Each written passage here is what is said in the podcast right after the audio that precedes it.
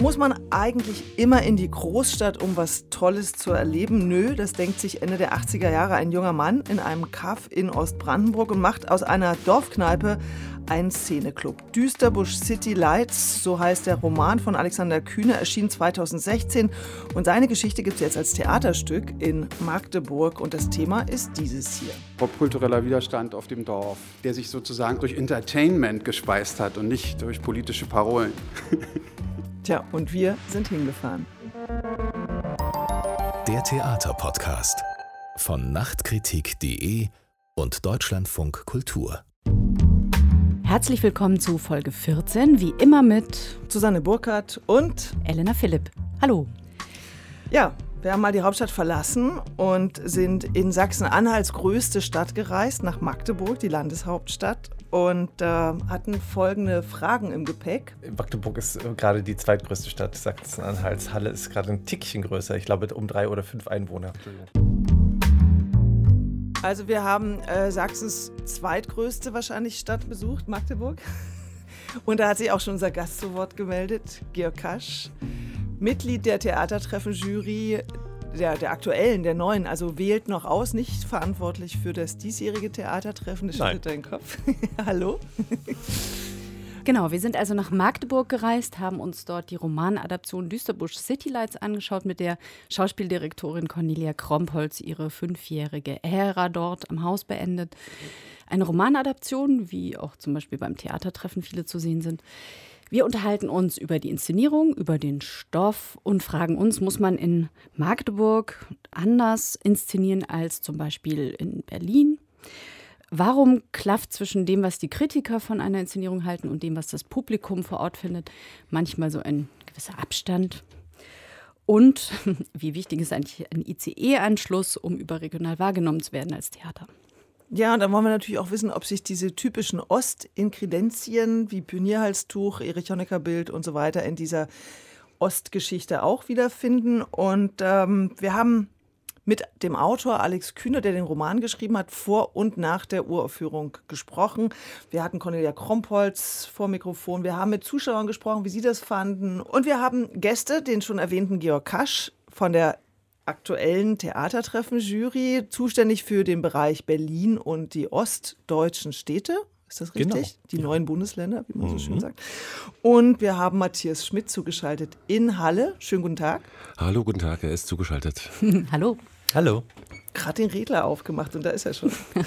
Matthias Schmidt ist Kritiker für Nachkritik unter anderem, aber auch für den MDR und ist ganz oft in diesen Städten im Theater. Sehr viel im Osten unterwegs, also auch anderswo, aber schwerpunktmäßig ähm, Georg Kaschs Spirit sozusagen auch.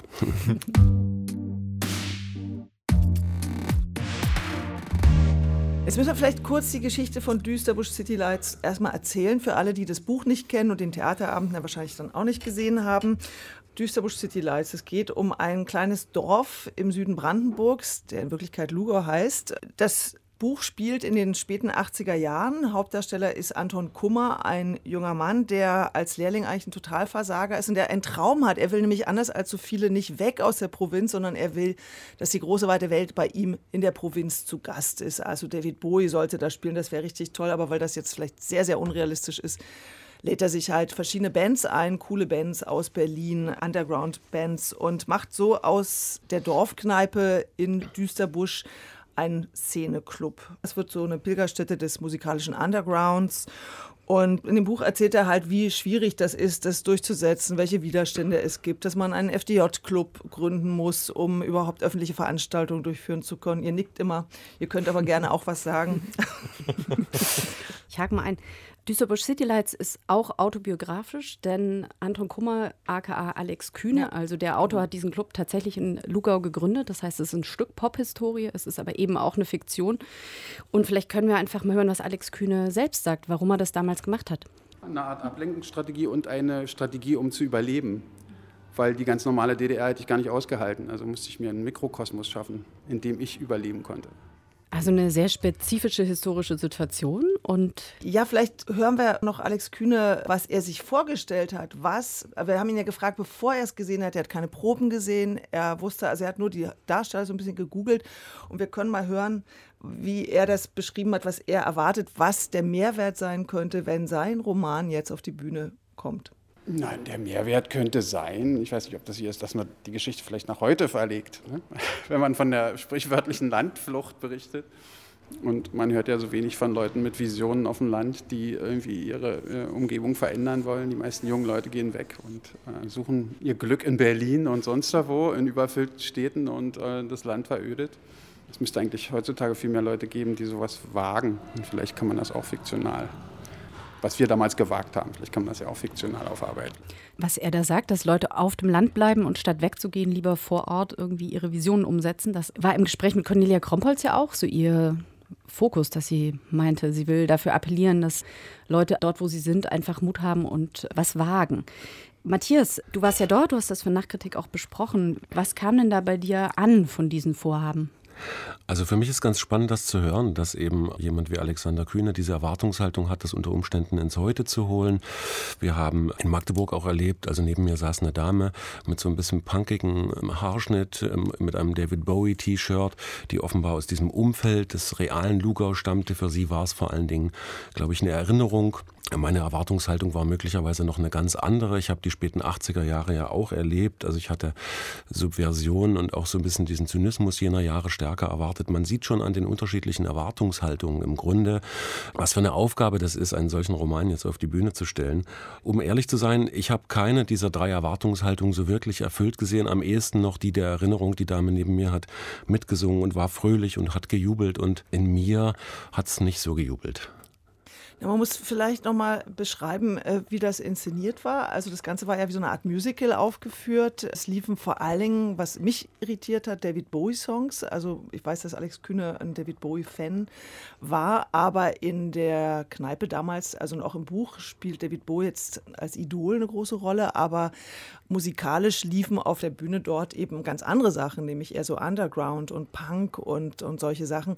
Das hat mich ein bisschen irritiert und was man vielleicht noch beschreiben muss, ist, dass die Kneipe, in der das ja oft spielt, nur teilweise zu sehen ist. Es wird wahnsinnig viel mit Live-Kamera gearbeitet, also so wie man das von Frank Kastorfs Inszenierung kennt an der Berliner Volksbühne.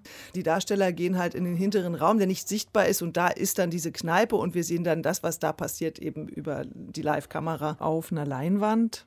Also ein Live-Musical? Genau, ein Live-Musical und ähm, ich bin tatsächlich auch mit der Erwartung hingefahren, mhm. dass es ja ich ein Live-Musical zu sehen kriege, weil natürlich ist so eine Chance, also eine der Chancen einer Roman Umsetzung auf der Bühne ist natürlich, das Ganze zum Klingen zu bringen. Und gerade wenn es so viel um Musik geht, deswegen wird ja zum Beispiel Wendung Subutex jetzt auch rauf und runter inszeniert und eben in diesem Falle bei Düsterbusch City Lights eben auch, besteht die große Chance, äh, da eine ganz neue Haptik über die Musik reinzukriegen. Und das ist was, was ich auf der einen Seite geliefert bekommen habe, wobei, wie du schon gesagt hast, dass, dass das Merkwürdige ist, dass es eben vor allem David Bowie-Songs sind. Und zum anderen war ich ein bisschen enttäuscht von der musikalischen Qualität, weil mich das jetzt nicht so vom Hocker gerissen hat, wie da musiziert wurde, sondern ich hatte eher das Gefühl, dass von Anfang an so eine Art Gase, auch wenn keiner auf der Bühne zu sehen war, äh, zwischen mir und dem Geschehen war. Es war irgendwie merkwürdig runtergeregelt, runtergepegelt. Äh, da kam kein wirklicher Druck rüber und so richtig gut gesungen wurde leider auch nicht. Na, das stimmt nicht ganz. Es gibt zum Beispiel sehr schöne Soloparts von Carmen Steiner zum Beispiel. Konnte schon sehr gut singen, aber der Hauptdarsteller eben leider nicht so wahnsinnig gut dafür, dass es halt ein Musical war und ja. den Abend tragen musste. Ja, ist mir ehrlich gesagt auch so gegangen, dass wenn man sich entscheidet, darauf zu setzen und wenn man dann auch noch David Bowie nimmt, natürlich, dann muss man da, glaube ich, auch versuchen, über die Latte drüber zu kommen und nicht drunter durchlaufen. Ich muss noch mal ganz kurz was sagen zu diesem Fehlen auch, äh, ihr habt das ja schon erwähnt, der Bands aus dieser Zeit. Ich finde es nicht nur musikalisch die größte Leerstelle dieses Abends, sondern auch, was die Texte und diese ganze Haltung dieser Jahre angeht. Da haben diese Bands nämlich wahnsinnig viel zu erzählen die haben quasi wenn man sie nochmal hört, Geschichte geschrieben. Da ist diese Ironie, da sind, das sind ja Bands wie Sando und Feeling B. Da wurde also die DDR auf die Schippe genommen. Es wurde teilweise ohne Spielgenehmigung gespielt. Wenn man eine hatte, arbeitete man eben mit Ironie. Ich meine, der Jugendclub, den Anton gründet, heißt ja auch Helden des Fortschritts. Und aus dieser ganzen Zeit heraus, finde ich, hätte man viel mehr eben von dieser Subversion und der Kraft und diesem auch schon irgendwie nicht mehr existenten Gegner DDR raus rausholen können. Also ich hab, wir haben, glaube ich, nur ein Lied gehört, Expander des Fortschritts für so, ich weiß nicht, zehn Zeilen oder was das war, mehr war es nicht. Und ich dachte, jetzt kommt's und dann leider eben nicht. Und mir hat es sehr gefehlt. Mhm. Das ist ja auch die, die Kraft, die vom Gundermann-Film ausgeht, ne? dass da diese, diese Musik mit all ihren Texten äh, so viel äh, an, an Emotionen, an Leidenschaft, an Zeitgeschehen mittransportiert und man sich dem überhaupt nicht entziehen kann. ist egal, wie man den, den Rest des Films findet oder die Erzählung findet oder so, aber dass da die Musik äh, einen so krass versetzt und auch berührt und das hat mir tatsächlich hier auch sehr gefehlt. Wir können vielleicht mal hören, was Cornelia Krompold selber vor der Inszenierung uns gesagt hat, weil äh, sie hat beschrieben, dass sie der Stoff eigentlich nur als Folie interessiert für eine Geschichte, die mehr oder weniger universell ist. Wir, wir hören mal kurz, wie sie das beschreibt. Natürlich kennen das ja alle, Pioniere, FDJ-Partei. Also na, diese drei großen äh, Dinge, die kommen mal vor. Aber ich habe wir haben sehr versucht, ich habe das ganz stark versucht, mich da überhaupt nicht drauf zu setzen, sondern eher sie wirklich als einen historischen Hintergrund zu betrachten, weil die in dem Sinne auch nicht wichtig sind. Die Widerstände hast du eigentlich immer zu jeder Zeit, überall auf der Welt. Es gibt immer Kleingeister, Kleinbürger, Spießer, Leute, die Angst haben, die nichts machen wollen, die sich nicht bewegen wollen. Und das ist jetzt eben zufällig dann in der DDR. Ja? Aber ich, ich würde mich da nicht drauf setzen, weil darum geht es auch nicht. Es geht um nicht um so eine Nostalgie oder sowas. Also das ist Quatsch. Also, weil wir die Geschichte ja auch heute erzählen, das muss man ja auch noch dazu sagen. Also er erinnert sich ja sozusagen in dieser Geschichte an das, was passiert ist und wir erzählen es heute. Und mm, also ich finde, es hat auch nur eine Berechtigung, wenn es heute auch noch irgendwie was bringt. Das war eigentlich die Sache, die mich beim Sehen am meisten verblüfft hat. Also ich bin ja von uns Vieren, die wir jetzt hier reden, die einzige mit dem westbiografischen Hintergrund. Das heißt, ich habe überhaupt keine eigene Anschauung von der ähm, Endzeit in der DDR wenn ich zum Beispiel im Gundermann-Film wirklich dachte, ah, jetzt spürt man mal, wie das da war. Also das hat sich auch mir vermittelt.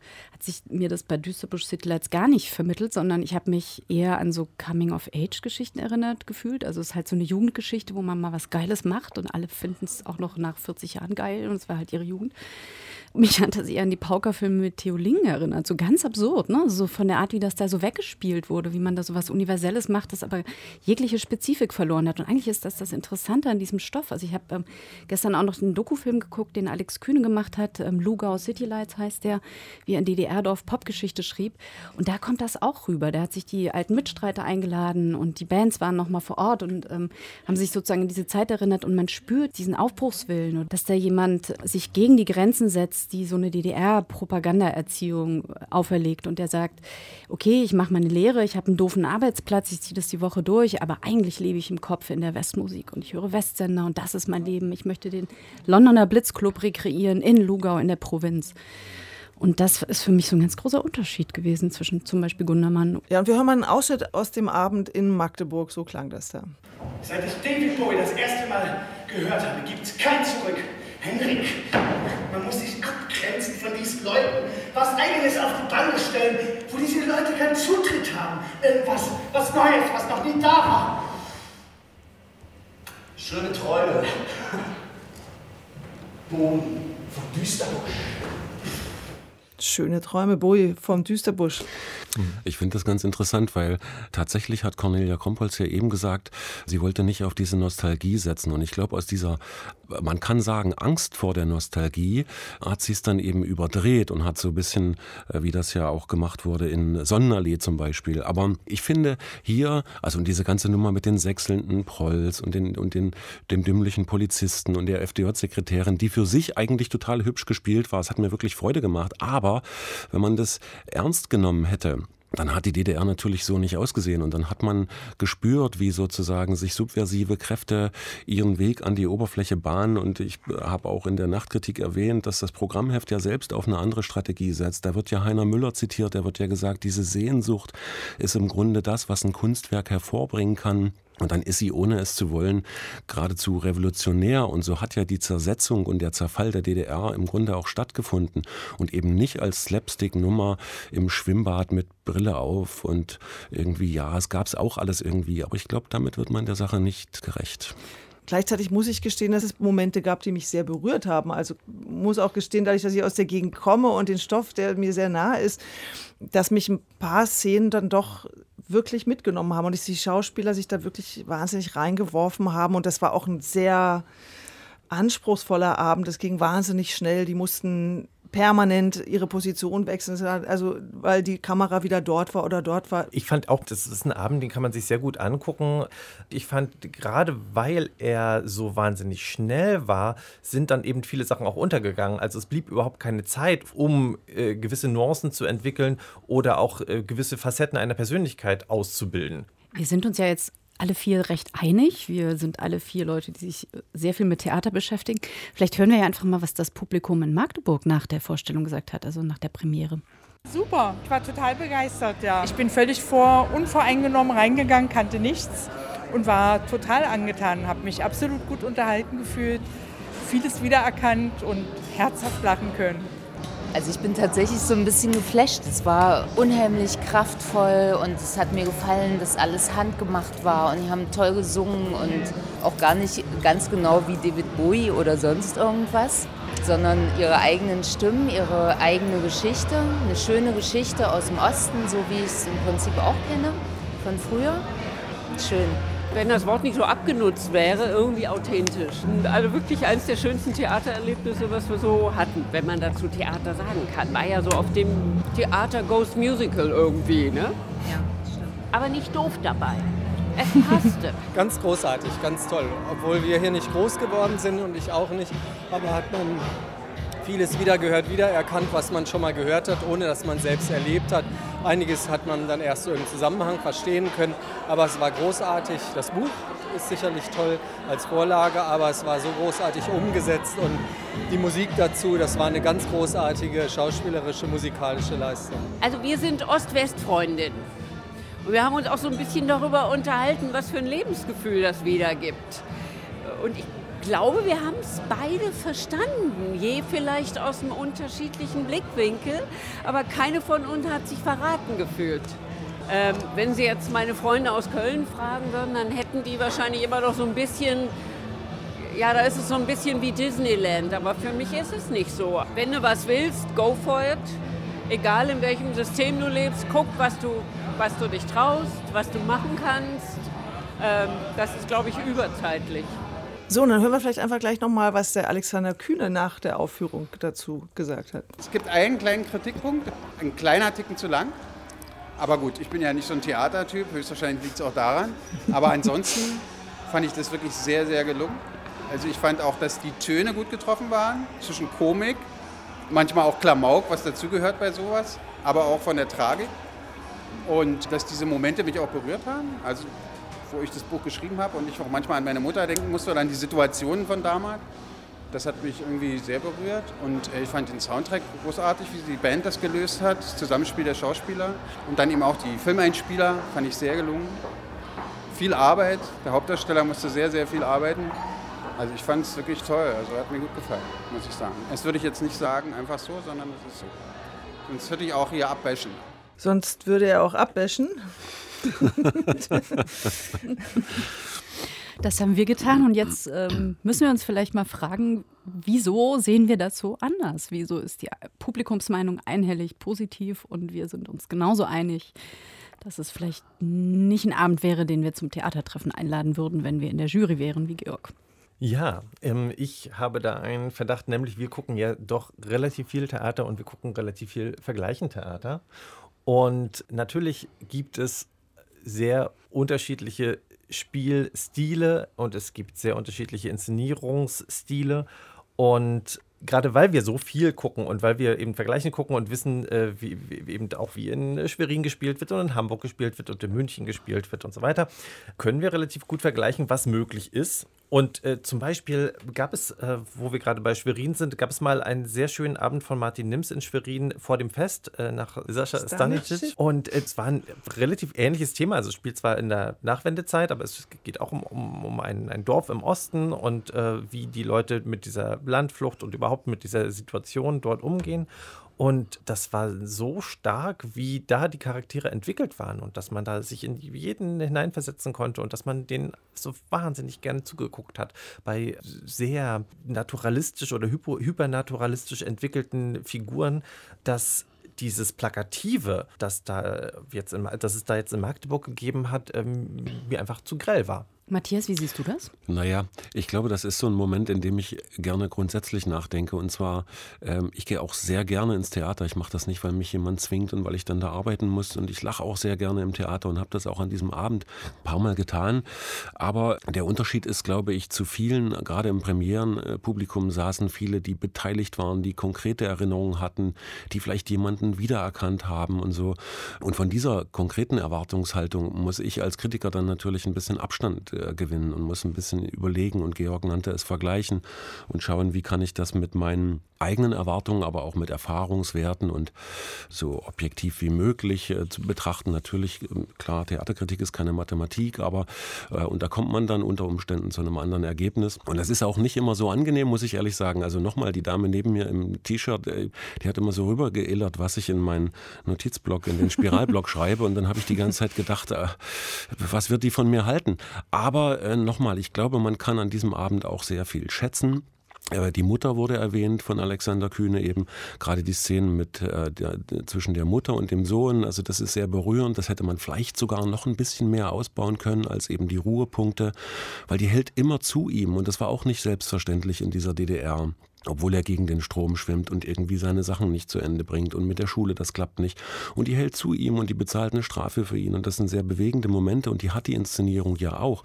Die werden nur ein bisschen begraben, sage ich jetzt mal zuspitzend, unter dieser ganzen Pointenjagd. Das ist ja eine wilde Hatz, die ist ja so, DDR-Menschen würden sagen, Maxe Baumann Fernsehtheatermäßig und das äh, finde ich ein bisschen dann eben schade.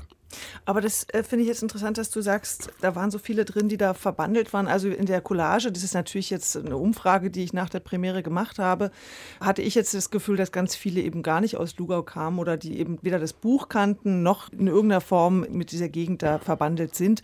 Und ich war überrascht. Ich habe wirklich, das ist jetzt die Auswahl von Leuten, die ich befragt habe, es gab keinen einzigen keinen mhm. einzigen Zuschauer, der gesagt hat, also bis auf diese kleinen Einwände, die wir gehört haben, der gesagt hat, das fand ich jetzt echt total übertrieben oder irgendwie sowas. Und das hat mich, mich hat das dann überrascht. Also, weil du hast gerade, Georg, gesagt, wir vergleichen immer. Wir sind ja hier in Berlin und wir vergleichen. Haben wir denn auch unterschiedliche Publikümer sozusagen in den verschiedenen Theatern? Also äh, habe ich mich dann gefragt, inszeniere ich eigentlich in Magdeburg anders, vor allen Dingen eine Ostgeschichte, wo ich davon ausgehen kann, dass ein Großteil der Zuschauer möglicherweise auch Erfahrung mit dieser Geschichte hat, also bestimmte Codes lesen kann. Mich hat überrascht, dass die Leute dann so lachen über diese Levi's-Geschichte, da kriegt er halt seine erste Westjeans dass das immer noch so funktioniert, wo ich dann dachte, vielleicht ist ja auch die Gefahr, wenn man für ein Publikum in so einem ehemaligen ostdeutschen Stadt inszeniert, dass man genau diese Pointen extra setzt, weil man weiß, das funktioniert.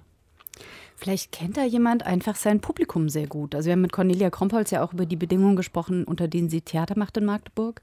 Wir haben auch noch mit so ein paar anderen Mitarbeitern gesprochen.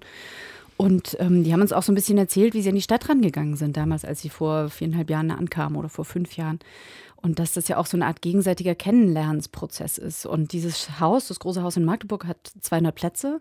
Also eigentlich ein kleines Haus war. Würde man sagen, genau. Die Volksbühne in Berlin hat 800 und ist damit schon ein großes Haus. Also mich hat jetzt verblüfft an dieser Zuschauercollage. Es gab ja die eine Frau, die sagte, das hat mich angesprochen als Botschaft, wenn du was willst, go for it. Und ich dachte mir, wow, das ist genau das, was sozusagen Alex Kühne sagt und was Cornelia Krompholz sagt. Das kam rüber. Das ist angekommen bei den Leuten. Das heißt, sie muss auf eine Weise kommuniziert haben, Cornelia Krompholz, die für äh, Publikum absolut angemessen ist und die das getroffen hat. Jetzt habe ich mich natürlich gefragt, warum sehen wir das nicht oder warum sehen wir das anders? Also ist es ähm, besorgniserregend, dass die Kritik mit so anderen Augen schaut? Oder ja, muss man das vielleicht einfach aushalten, dass äh, vor Ort anders geschaut wird, als wenn man überregional reist? Und ist es auch in Ordnung? Also ist es absolut in Ordnung, dass ein Haus wie Magdeburg für sein Publikum vor Ort produziert? Also ich schiebe vielleicht noch Ja. äh, zu dieser Frage hinterher, dass mir halt aufgefallen ist, als ich bei Nachkritik mal alle Cornelia Krompholz-Inszenierungen durchgelesen habe. Also die hat ja drei äh, Stücke zu DDR-Stoffen gemacht, äh, Spur der Steine, Crusoe und eben jetzt Düsterbusch. Dass da immer so Schleckworte vorkamen, wahrscheinlich von dir, Matthias Schmidt, äh, Wohlfühl, Retro, DDR-Folklore, launige Revue, keine historische Aufarbeitung der DDR-Geschichte, plakative Bilder, Überrumpelungstheater, leichte Theaterkost und so weiter. Und dann liest man die Kommentare von Leuten, Zuschauern aus Magdeburg, die immer sagen, wieso, ich habe einen ganz anderen Abend gesehen, das war so schön. Also ist das ein Phänomen, vielleicht an euch beide, Matthias und an Georg, äh, was Kritiker grundsätzlich haben, dass es immer eine ganz andere Seite gibt von Zuschauern, die sagen, ich verstehe gar nicht dein Problem, das war doch toll. Natürlich, das ist äh, Teil des ganzen Spiels. Zum einen natürlich, dass äh, Leute, die mit einem einzigen Theater aufwachsen oder leben, äh, dort regelmäßig hingehen, die Schauspieler ähm, sehr gut kennen, vergleichen können, wie die in den einzelnen Rollen sind und die ansonsten aber jetzt vielleicht nicht unbedingt äh, irgendwo hinreisen, um sich irgendwas anderes anzugucken, dass die natürlich einen anderen Blick haben und eine, eine ganz andere emotionale Verbindung haben zu ihrem Theater und dass die, zum Beispiel in diesem Fall war die, die lokale Kritik aus dem, der Magdeburger Magdeburger, Volksstimme. Mhm. War, war ja auch sehr positiv. Und das ist ja vielleicht auch vollkommen okay, wenn man zwei verschiedene Sichtweisen hat und wenn ein Theater ein Programm macht oder eine Ästhetik fährt, die überregionale KritikerInnen äh, wahnsinnig glücklich macht, wie zum Beispiel damals Sebastian Hartmann in Leipzig, dann war, hieß es noch lange nicht, dass, dass Leipzig das so wahnsinnig toll fand. Ich glaube, da war so die Aus, lag so die Auslastung ungefähr bei 50 Prozent. Ja, das Ähnliches haben wir ja im letzten Podcast Halle. besprochen mit Mhm. Halle. Genau. Überregional tolle Kritiken in der Stadt, rückläufige Abonnentenzahlen, vielleicht ein anderes Publikum gewonnen. Auf jeden Fall umstritten.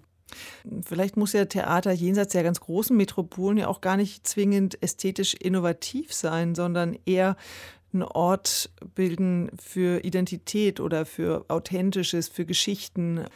Auch so eine Art Kulturhaus sein, also so ein kultureller Dreh- und Angelpunkt für die Stadt. Also dieser Spagat zwischen Glücklichmachen der professionellen Kritiker überregional und äh, den Unterhaltungs- und Theateranspruch der lokalen Bevölkerung befriedigen, der ist möglicherweise gar nicht hinzukriegen oder zu. Naja, ich glaube schon, das kann funktionieren, aber man braucht auch Zeit. Also man braucht zum Beispiel, wenn man irgendwie in einen kleineren Ort geht und da äh, eine Ästhetik entwickelt oder irgendwie eine, ein, ein eigenes Programm entwickelt, was vielleicht nicht den Sehgewohnheiten perfekt entspricht, dann braucht das eine Zeit, sich zu etablieren. Und ich glaube ja fest, dass sich Qualität durchsetzt. Also, äh, dass wenn eine Weile gute Produktionen laufen, dass sich das rumspricht und dass sich das, aber das braucht man oft mehr als fünf Jahre. Matthias, was sagst du dazu? Ich äh, finde es im Grunde sehr gut, dass ein Theaterteam sein Publikum kennt und auch mit seinem Publikum arbeitet. Und diese Kommunikation ist sehr wichtig. Und andererseits finde ich aber auch, und gerade auch aus der Kenntnis der sehr kleinen Häuser, ich bin manchmal in Döbeln, äh, Freiberg in Sachsen oder in Eisleben oder in Zittau oder äh, es ist sehr wichtig, dass das Theater auch ein Ort ähm, des Ungewissen bleibt. Auch das Publikum will auch wenn es samstags seine Sitznachbarn genau kennt, trotzdem nicht genau vorher wissen, ach klar, jetzt singen sie wieder Lieder und äh, haben FDJ-Hemden an. Also ich finde sozusagen diese Balance zu finden, ist sehr spannend. Äh, wie das jetzt in Magdeburg an diesem Abend genau zu bewerten ist, kann ich nicht sagen, aber ich finde beides. Nicht nur die Unterhaltung und dann gehen alle raus und sagen, Mensch, weißt du noch, die Jeans und der äh, Kaffee vom Discounter im Westpaket, sondern auch ein bisschen was Ungewisses und auch ein bisschen erinnerst du dich an äh, diese Ironie der späten DDR-Jahre. Da würde ich gerne nochmal nachhaken, bevor wir dann nochmal auf die Ästhetik vielleicht kommen. Welche Rolle spielen denn diese Ostgeschichten gerade heute? Ich erinnere mich, Claudia Bauer hat 89, 90 inszeniert. Das war beim Theatertreffen eine Produktion vom Schauspiel Leipzig. Diese Geschichten der eigenen Biografie, die eigene Vergangenheit. Äh, Claudia Bauer erzählte dann nämlich, dass interessanterweise zu den Vorstellungen die Enkelgeneration derer kommt, die, die also sozusagen die DDR gar nicht mehr selber erlebt haben, aber dass die sich wahnsinnig damit identifizieren. Was glaubst du, weil Cornelia Krompolz ja jetzt auch dreimal so eine Oststoffe in Magdeburg in den fünf Jahren inszenierte, wie wichtig oder notwendig sind denn diese Erzählungen gerade heute? Ich denke, dass da noch viel zu holen ist, gerade weil eben die Generationen inzwischen übergreifend darüber sprechen können. Also, dass man hinausgeht über dieses, ich nenne das jetzt mal diese Opferrolle, äh, wir sind abgehängt und die Treuhand und der Westen und alles, sondern dass man auch ein bisschen einfach genauer schauen muss, wie war denn die DDR? Also man sagt so ein Wort wie FDJ-Funktionär und alle denken, ach du lieber Schreck, das System. Ja, aber in jedem Jahrgang waren zwei Millionen junge Menschen in der DDR, in der FDJ und da hat wahrscheinlich jeder Dritte davon eine Funktion gehabt und war ein FDJ-Funktionär. Und das äh, muss man mit seinen Kindern und so es sie noch gibt, mit seinen Eltern besprechen. Ich glaube, dass Theater dafür ein guter Ort ist es ist eben nicht alles so einfach, dass man es weglachen kann. Und der ähm, ABV, also Klammern Abschnittsbevollmächtigte, als der Polizist, das war eben der Aber Dumme. trotzdem lacht Der- Georg der- gleich. der- Das war der Dumme. Klar, klar war das der Dumme, über den haben wir auch damals gelacht. Aber äh, wahrscheinlich gab es in jeder Familie einen, der auch da gearbeitet hat, in irgendeiner staatlichen Institution. Und so einfach ist es eben alles nicht. Na, ich glaube vor allem, dass es eine große Chance des Theaters vor Ort ist, Geschichten von vor Ort zu erzählen. Und das sind im Osten nun mal auch ganz oft Ostgeschichten, also im Sinne von äh, DDR-Geschichten und äh, Geschichte. Und natürlich ist da noch ganz viel zu holen, weil lange Zeit da auch gar nicht so richtig die Stoffe und Stücke dazu da waren, die, die, die man erzählen könnte. Und die Frage ist eben nur, wie man es erzählt. Interessant wäre vielleicht auch Stoffe auf die Bühne zu bringen, die sich jetzt nicht nur mit der Geschichte der DDR oder in der DDR beschäftigen, sondern eigentlich mit dem traumatischen oder für viele traumatischen danach, also diesem Nachwendegefühl, weil ich glaube, in der Zeit bis zum Ende der DDR, da gibt es ja viele gemeinsame Erinnerungen und auch so ein großes Gemeinschaftsgefühl, worüber wenig erzählt wird, ist über das, was dann danach passiert ist. Und ich glaube, das wären Stoffe, die ganz interessant wären, sich da mal ranzuwagen, weil ich habe manchmal das Gefühl, es gibt eigentlich keine wirkliche Verständigungskultur über die Zeit danach.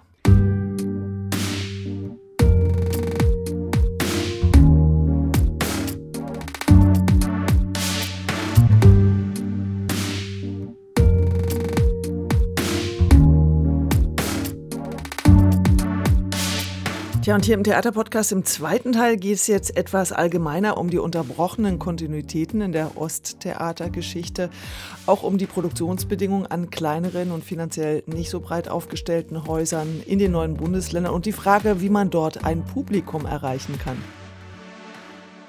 Georg, du hast noch eine andere ähm, Nachbarschaft ausgemacht in der Inszenierung zu einem anderen äh, Genre oder einer anderen Theaterform. Genau, dem Boulevard. Denn also ich bin jetzt noch nicht so wahnsinnig viel rumgereist, aber das, was ich bislang so ähm, in den Theatern in den neuen Bundesländern sehr oft erlebt habe, war eine Art von Boulevardtheater. Und zwar im Sinne von, es wird also immer eine Geschichte erzählt, es gibt ein realistisches Bühnenbild, es gibt klare Figurenzuordnungen und vor allem ähm, steht die Unterhaltung im Zweifel immer über den Konflikten. Das heißt, die Konflikte werden nicht bis zur letzten Schmerzgrenze ausgetragen, sondern es wird immer so oft genug so ein bisschen drüber weggespielt.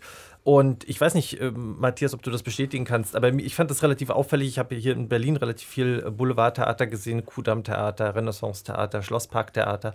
Und da gibt es durchaus äh, immer wieder ästhetische Überschneidungen.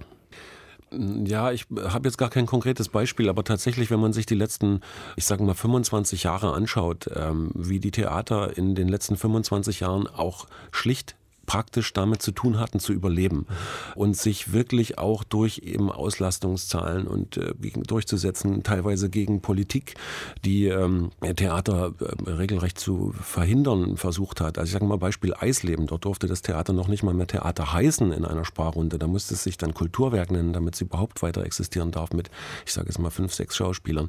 Und da entwickelten man natürlich auch Mechanismen, die sicherstellen, dass die Leute kommen. Und da sind es eben oft Liederabende und Unterhaltungsprogramme gewesen, auch. Aber wir sind jetzt in einer neuen Situation. Ich glaube, die Situation ist im Großen und Ganzen relativ stabil. Es gibt jetzt äh, nicht mehr diesen ganz verzweifelten Existenzkampf. Und da glaube ich, dass Theater auch wieder dieser Ort werden muss, wo die Leute sich nicht nur schick anziehen und sagen, jetzt gehen wir zur Unterhaltung am Samstagabend, sondern wo sie sich auch wieder einlassen werden auf Dinge. Das finde ich interessant. Das heißt, äh, du sagst, äh, dass über Jahre aufgrund der prekären Situation der Häuser man ja auch eigentlich nichts mehr riskiert hat, weil man gedacht hat, wir machen, gehen auf Nummer sicher. Das ist irgendwie, die Leute haben zu lachen, gehen da irgendwie erfrischt raus und das reicht. Also das war für viele Jahre mein Gefühl in den ganz kleinen Häusern, wo eben immer die Frage stand, werden die überhaupt weiter existieren? Gleichzeitig hat es auch immer dort so ein Avantgarde-Bewusstsein gegeben. Also ich habe wahnsinnig aufregende Inszenierungen gesehen. Die beste, die ich je gesehen habe, Fritz Kater in Zittau hat Roland May seinerzeit Zeit gemacht. Also sowas gab es auch immer. Aber wenn man dann sozusagen das gesamte Umfeld anschaut, wo man auch das Publikum dringend brauchte, und zwar ein Mehrheitspublikum, um Entscheidern in der Stadt und in den Kreisen und auch beim Land zu zeigen, wir sind da, da brauchte man eben das klassische Anrechtspublikum, das sich am Samstagabend eine Krawatte ummacht und sagt, wir wollen heute Abend im Theater unterhalten werden. Also es gab immer beide Seiten, aber da kommt vielleicht auch dieser Hang her zum das Haus muss voll sein. Wir können es uns gar nicht leisten, dass irgendwie äh, Samstagabend ein Heiner Müller Stück gespielt wird und nur äh, 20 Plätze besetzt sind. Mhm. Jetzt hat der Magdeburg eigentlich auch noch Glück, die haben ja nur 200 Plätze im großen Haus. Ein anderer Punkt ist ja auch, äh, dass irgendwann mit fünf, sechs Vorstellungen, sieben Vorstellungen so ein Thema dann auch abgespielt ist, selbst wenn es gut läuft. Das heißt, man muss permanent neuen Output produzieren. Naja, also das Theater muss sich natürlich auch in der Stadt irgendwie seinen Platz schaffen und da sind die Zeiten möglicherweise auch keine so einfachen. Ich darf aber sagen, Magdeburg ist jetzt auch kein kleines Nest. Also die Magdeburger Kammerspiele, die freien Kammerspiele haben angefangen unter Wolf Bunge und später auch unter Wellemeyer, äh, damals noch in dieser alten Staatsbank. Da brummte das Theater richtig und dort hat man sich überhaupt nicht angebietet. Das heißt, es geht schon auch in einer solchen Stadt, aber man muss eine vergleichsweise große Welle erzeugen, glaube ich, um dort auch ein vielfältiges, junges, schrilles, was auch immer Publikum äh, ins Haus zu holen. Und ähm, ja, also das, äh, das ist eine spannende Aufgabe und vielleicht braucht die eben tatsächlich einerseits länger als fünf Jahre und andererseits auch wieder neue Impulse, immer mal wieder neue Handschriften. Aber das widerspricht sich ja eigentlich fast. Frau Krompolz geht nach fünf Jahren, also ist jetzt gerade quasi angekommen und geht jetzt aber wieder. Also was ist denn dann der richtige Weg? Also man braucht eigentlich gute Handschriften, neue Handschriften und gleichzeitig braucht man ganz viel Zeit. Wie verträgt sich das denn? Quadratur des Kreises. Ich glaube aber auch, dass man gerade in so einer Stadt wie Magdeburg wahnsinnig rausgehen muss aus dem Theater und wahnsinnig rödeln muss, um die Leute einzuladen und äh, an die Uni gehen muss und so weiter. Das ist garantiert kein einfacher Weg. Und gerade mit diesen begrenzten finanziellen Mitteln, von denen wir auch schon geredet haben, die ja der Grund dafür sind, dass Quote, dass Auslastungszahlen so plötzlich die Währung sind, mit der man Theater misst, was, äh, glaube ich, in den 80er Jahren so, überhaupt nicht so war. Das erschwert natürlich so eine Etablierung eines neuen Teams und auch eine, eines neuen Stils. Was Sie in Magdeburg ja auch erzählt haben, und das ist, bedient ja so ein bisschen diese widersprüchliche Strategie. Also ähm, es scheinen ja irgendwie viele Dinge auch tatsächlich schon länger zu laufen. Die Marketingverantwortliche erzählte uns, dass sie viele Sachen ausprobiert hätten, Klassenzimmerstücke. Es gibt jetzt ein Bürgerensemble, das offenbar sehr gut läuft. Und der neue Intendant, der kommt, der jetzt auch erstmal nur für drei Jahre da ist, weil dann die Generalintendanz wechselt in Magdeburg und vielleicht alle Häuser neu besetzt werden. Dieser neue Intendant Intendant Tim Kramer, der übernimmt zum Beispiel auch das Bürgerensemble oder er übernimmt ein extrem gut laufendes Clubformat, Legit Love, das äh, so ein bisschen eine queere Disco ist. Also da gibt es sozusagen schon den Willen, eine Kontinuität zu bewahren und ähm, Formate, die durchgesetzt sind, auch zu behalten. Aber Cornelia Krompholz für sich hat ja auch relativ klar gesagt, für sie reicht es jetzt nach fünf Jahren. Sie meint ja irgendwie, sie war 27 Jahre frei, jetzt ist sie mal fünf Jahre im Haus gewesen. Das ist wie so ein Matrose, der irgendwie an Land arbeiten muss. Sie zieht jetzt wieder aufs Schiff und sie hat auch den Eindruck, sie hat da gemacht, was sie machen wollte. Und jetzt würde sie vielleicht anfangen, sich zu wiederholen. Das heißt, so ein künstlerischer Impuls kann dieser langfristigen Strategie durchaus widersprechen, aber man hat ja andere Ebenen im Haus, die das durchziehen können, Schauspieler oder eben Marketingkommunikation. Aber, aber ich finde interessant, äh, auch was Cornelia Krompolz uns gesagt hat, dass sie das ausprobiert hat mit dem Rausgehen, weil du gerade sagst, Georg, mhm. das Rausgehen ist so wichtig. Das würde ich auch denken in so Städten, die jetzt nicht fünf große Häuser haben. Und gerade Magdeburg ist ja eigentlich eher so eine Industriestadt ehemals, Schwerindustrie. Also es gibt nicht dieses klassische Kulturbildungsbürgertum, was wir zum Beispiel in Weimar haben, würde ich behaupten. Also es ist ein anderes Publikum vielleicht auch. Man muss die Leute anders erreichen. Und sie sagt, wir haben das probiert, aber ehrlich gesagt haben wir die Ressourcen eigentlich gar nicht, um immer rauszugehen. Ja. Und deshalb haben wir es eigentlich wieder gelassen. Also eigentlich müssen wir doch gucken, dass die Leute hierher kommen. Und ja. ich, ich halte das auch für einen Fehler, weil ich glaube, dass man zum Beispiel auch ein Publikum über Klassenzimmerstücke oder sowas, dass man sich das langsam erzieht mhm. und dass man abholen muss, da draußen irgendwo. Unbedingt. Und das sind ja leider Kontinuitäten, die gerade in den ostdeutschen Bundesländern sehr oft durchbrochen wurden. Also ich habe eine Weile in Nürnberg gelebt, da ließ sich das sehr, sehr schön beobachten, wie die sogenannte Schulplatzmiete, die noch heute existiert, wo die Leute wirklich äh, von, von Kindesbeinen an in dieses Theater gehen und das tun sie noch mit 20 und dann setzen sie vielleicht auch mal zehn Jahre aus. Was ist denn Schulplatzmiete? Sensationelles, also ist einzigartig in Deutschland. Ich war echt überall, sage ich jetzt mal auch, kennt in Nürnberg auf der Straße jeder dieses Wort. Das Ja. ist ein, ein Abonnement für Schüler, Genau. wo sie günstig Karten bekommen. Genau. Natürlich bleiben nicht alle erhalten, ne? nicht alle bleiben bei der Stange, aber doch erstaunlich viele und die gucken sich dann wirklich mit einer Wahnsinnsgeduld die absurdesten Sachen an und äh, sagen dann, ja, hat mir gefallen oder hat mir nicht gefallen. Aber dass es da so ein enorm theaterverbundenes Publikum gibt äh, in allen Generationen, das hat wahnsinnig viel mit dieser langfristigen Entwicklung zu tun, die eben äh, in den neuen Bundesländern sehr stark beeinträchtigt wurde, eben durch die Entwicklung in den 90ern. Da war, stand ganz viel auf der Kippe, da wurden wahnsinnig viele Häuser geschlossen oder dezimiert und eben auch solche Strukturen zerstört. Matthias, wie nimmst du das wahr? Du sprachst davon, dass du eben auch ganz viel in den ganz kleinen Städten bist. Ich sehe hier auch, ich sehe hier auch ein sowohl als auch, weil dieser Existenzkampf hat natürlich auch zusammengeschweißt und er hat natürlich auch Kräfte freigesetzt. Also gerade in Städten wie Zittau konnte man das erleben, was die für Theater gemacht haben in der Zeit, in der es am knappsten war. Das war spektakulär und insofern ist jetzt auch eine gefährliche Zeit eingetreten, als dass das Theater selbstverständlicher wieder wird und das ist auch nicht nur gut. Ich finde, das braucht auch eben Provokation und nochmal, damit ich hier nicht so klinge oder wir hier nicht so klingen wie die, die es besser wissen. Ich glaube, diejenigen vor Ort, die das beruflich machen, die wissen schon sehr gut, was sie tun. Aber diese Mischung aus Ausgehen, Schulklassen, Publikum binden, Anrecht, immer ganz wichtig, wie viele Abonnenten haben wir. Und gleichzeitig muss ein Theater auch ein Ort sein, wo es mal rumst, wo mal was passiert, mit dem keiner rechnet und wo man auch vielleicht gerade deshalb mal hingeht. Also das fehlt mir zum Beispiel in Städten wie Magdeburg. Da denke ich, da kann es auch mal Provokation sagt man immer, Tabubruch, was auch immer, da kann mal was passieren, man denkt, "Ah, habt ihr gehört im Theater, aber sonst muss man auch gar nicht mehr drüber sprechen. Also schwierig, sowohl als auch. Ich habe das an, am Fall von Rostock relativ intensiv beobachtet, wenn die Kontinuitäten da erstmal abgerissen sind und wenn äh, es eine dauerprekäre Situation ist und äh, die Intendanten alle zwei Jahre wechseln und damit auch die Teams wechseln und ähm, man sich eben auf nichts mehr verlassen kann und dann auch noch irgendwie das gesamte Haus zur Disposition steht, dann gibt es so eine Negativspirale, die die Leute davon abhält, sich wirklich damit auseinanderzusetzen und dann ist es auch längst kein Stadtgespräch mehr, außer dieses Problemding da. Naja, dann Ähm, erinnert man sich lieber an Hans-Anselm Perten und sagt, was Eben. das für eine großartige Zeit war. Das ja. nee, ist ein besonders drastisches Beispiel natürlich, also klar. Ja.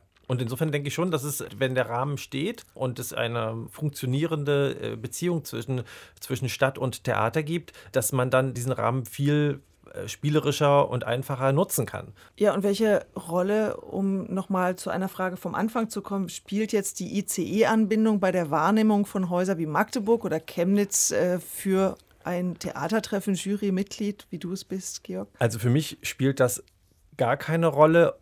Natürlich wäre es wahnsinnig bequem, wenn man äh, nach Zittau mit dem ICE fahren könnte. Dann wäre die Stadt, glaube ich, auch nicht ganz so äh, traurig und verlassen.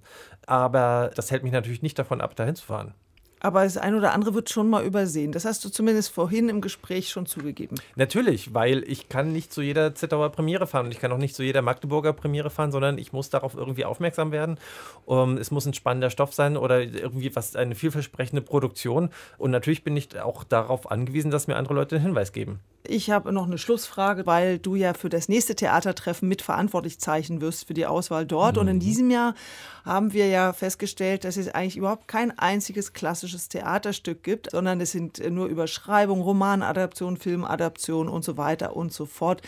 Ist das ein Trend äh, jetzt beim ersten Gucken der neuen Stücke, der sich sozusagen ausbreitet über unsere Theaterlandschaft oder ist das einfach eine zufällige Auswahl in diesem Jahr? Na, ich glaube, das ist, hat eher was mit der Jury und ihren Sichtweisen und ihren Präferenzen zu tun, die ja jetzt wo ich drin sitze, nochmal eine andere Zusammensetzung hat. Es gibt natürlich sehr, sehr viele, nach wie vor sehr, sehr viele Faust-Inszenierungen und äh, Schiller-Inszenierungen und Molière-Inszenierungen und so weiter. sind die bemerkenswert? Äh, Die, das ist eben die Frage. Die Frage ist, äh, wie definiert man bemerkenswert? Und die Frage ist, äh, was ist einem eigentlich wichtig? Interessiert einen mehr, wie Dinge gemacht sind oder was da eigentlich gemacht wird, welche Geschichten erzählt werden oder eben nicht erzählt werden? Und ich glaube, dass sich da jetzt mit der neuen Juryzusammensetzung durchaus noch mal ein bisschen was ändern wird. Dann kommst du einfach in einem Jahr wieder und dann überprüfen wir das mal kritisch. Richtig, und dann haut ihr mir mal auf den Dez. Ganz herzlichen Dank, Georg Kasch, dass du da warst. Jurymitglied der Theatertreffen-Jury, zuständig für die Auswahl im nächsten Jahr. Und herzlichen Dank an Matthias Schmidt, Matthias der Schmidt. aus Halle zugeschaltet war und ebenso wie Georg ähm, viel durch den Osten reist und dort Theater sieht. Ja, Elena, danke auch an dich, dass du da warst. Nein, schön, dass wir auch da waren. Vielleicht noch so Danke, als, Susanne. kleines, als kleine Werbebotschaft für alle, die sich irgendwie doch für diese Düsterbusch-Geschichte interessieren. Dieser Film, den Elena erwähnt hat, den haben wir nur schon mal heimlich gucken dürfen. Der kommt ganz offiziell am 11. August im Arte-Programm, kann man den dann sehen. Das ist sozusagen so eine Art Reenactment. Da lädt Alexander Kühne nochmal die Helden seiner Jugend nach Lugor ein, in dieses Düsterbusch. Also da kommt zum Beispiel Rammstein oder der Sänger von Sando, Fettes Brot, kommt auch nochmal nach Lugau und das kann man dann in dieser Dokumentation über Lugau sehen. Am 11. August ist noch ein bisschen hin. Uns gibt es dann wieder im Mai und ja, schön, dass ihr dabei wart. Wenn euch dieser Podcast gefällt, dann Liked uns auf iTunes, Spotify, wo auch immer ihr diesen Podcast hört. Wir freuen uns. Genau, das ist nämlich ganz wichtig, dass alle wissen, dass es den gibt und den dann auch hören und bewertet uns auch gerne. Oder kritische, lobende Anmerkungen nehmen wir auch gerne. Also, Dankeschön, tschüss, bis zum nächsten Mal. Ciao. Tschüss.